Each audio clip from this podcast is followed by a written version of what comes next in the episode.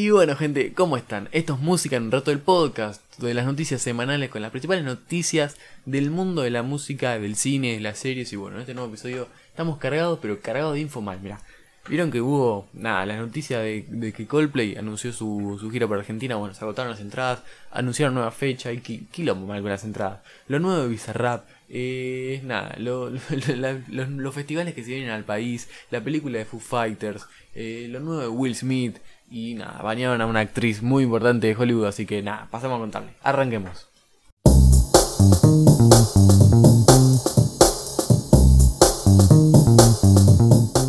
Y sí, ¿se recuerdan que el martes dijimos que Coldplay había anunciado su gira por Argentina para el año que viene?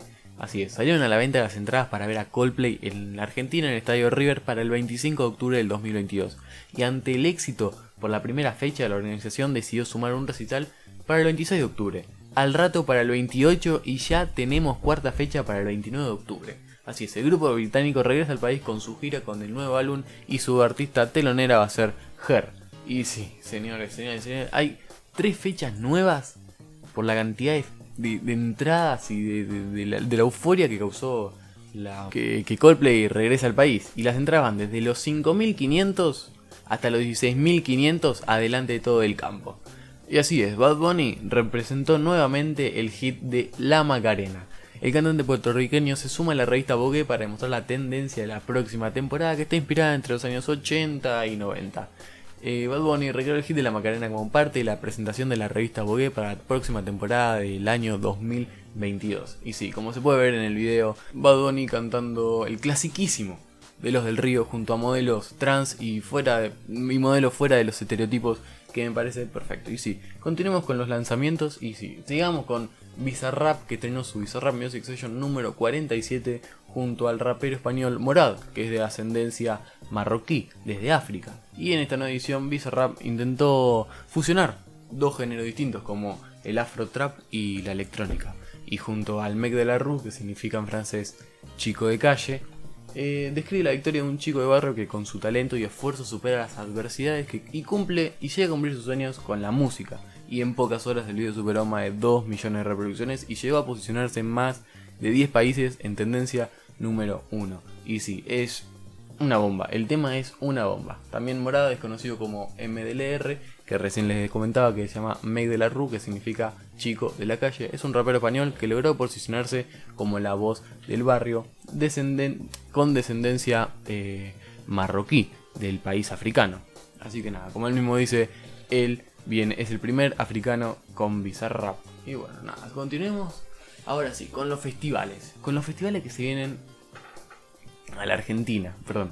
Y sí, el Primavera Sound, que es oriundo de España, de, de Barcelona, que hace más de dos décadas, y bueno, ahora viene con su edición a Buenos Aires, que será desde el 7 hasta el 13 de noviembre, que va a traer a Buenos Aires un nuevo concepto de festival urbano y nada, va a incorporarse y enriquecer el ecosistema cultural de Buenos Aires, como lo explican eh, sus organizadores.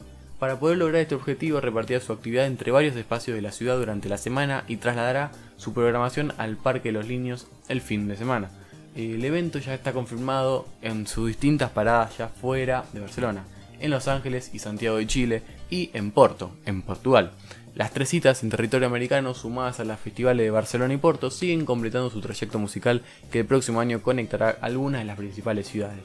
Y a ver, para los que no conocen, los conocen, eh, Primavera Sound es un, es un festival que lleva artistas muy importantes, como que como Radiohead, La Rosalía, Arctic Monkeys, eh, ¿qué más? J Balvin, Blur, eh, no sé, muchos artistas, también Impala, eh, muchos artistas de, primer nivel.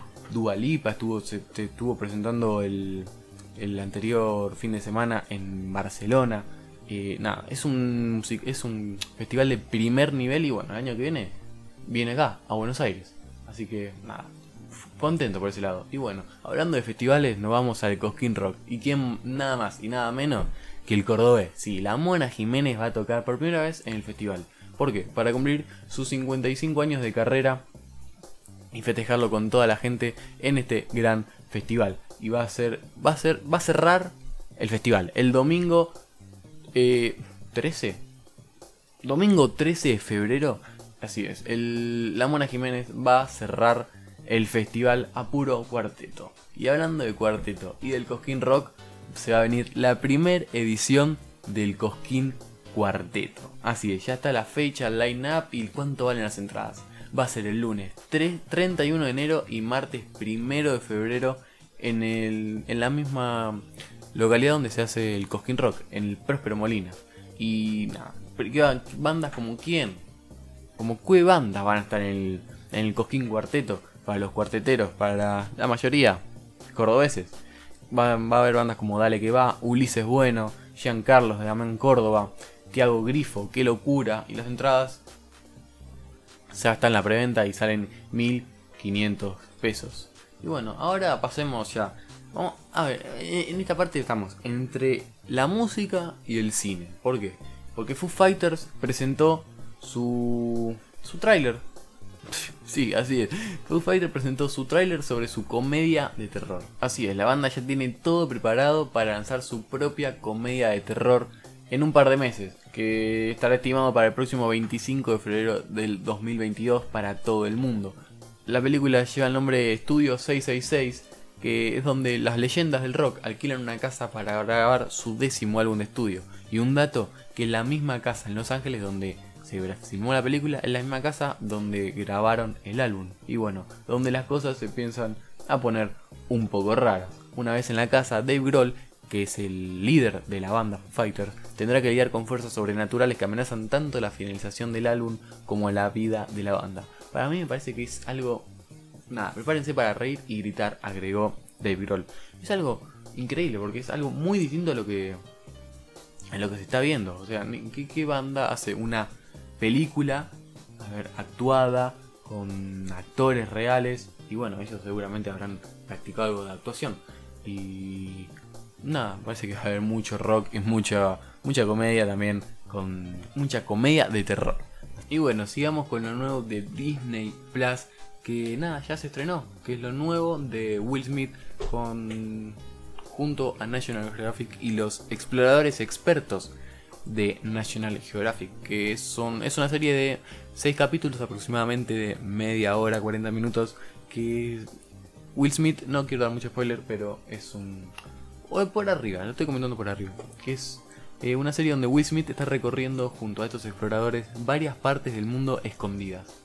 Así, una gana de ser Will Smith, pero bueno, estamos acá, ver, una gana de ser Will Smith está recorriendo distintas partes del mundo escondidas junto a exploradores expertos de, de National Geographic. Y bueno, terminemos ahora con, algo que me, causó mucha risa. Con el baneo que se comió Florence Pugh en Instagram. ¿Quién es Florence Pugh? Eh, no sé si vieron la película de Viuda Negra de Black Widow. Bueno, que es la hermanastra, sería de Natasha.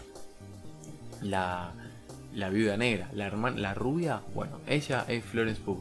¿Y qué pasó con ella? Bueno, se comió un baneo en, en Instagram. Así es, ¿por qué? Porque el miércoles se estrenó el sexto capítulo de Hawkeye, de Ojo de Halcón, la serie de del Vengador en Disney Plus. Y bueno, ella hizo una aparición en, en el episodio y publicó en Instagram esa parte, a ver, una foto de su aparición. Y nada, varios de los fans de Marvel no la perdonaron y la reportaron. reportaron por, por... A ver, sí, está bien. Eh, no, no digo que no porque es un gran spoiler. Ya para el universo de Marvel, que ya es, como una serie ya el universo de Marvel, porque todo tiene que ver con todo. Es una gran serie. Y, nada, subió una foto de su aparición y nada, varios de los fans la reportaron y con, toda la razón por haber hecho un spoiler gigante. Y nada, ella dijo, nunca creí que en una publicación llena de amor sobre una serie en la que aparezco sería echada por tierra. Pero aquí estamos. Alguien se ha quejado, así que he sido bloqueada por publicar nada sobre mi propia aparición en una serie que me encanta. Más que ridículo, estar en Ojo de Halcón es un privilegio y aparezco y agradezco a todos los que me han dado la bienvenida en el set y a todos los que están viendo la serie. Entre los comentarios de la foto algunos dicen, ha intentado evitar spoilers todo este tiempo y me lo hace la propia actriz.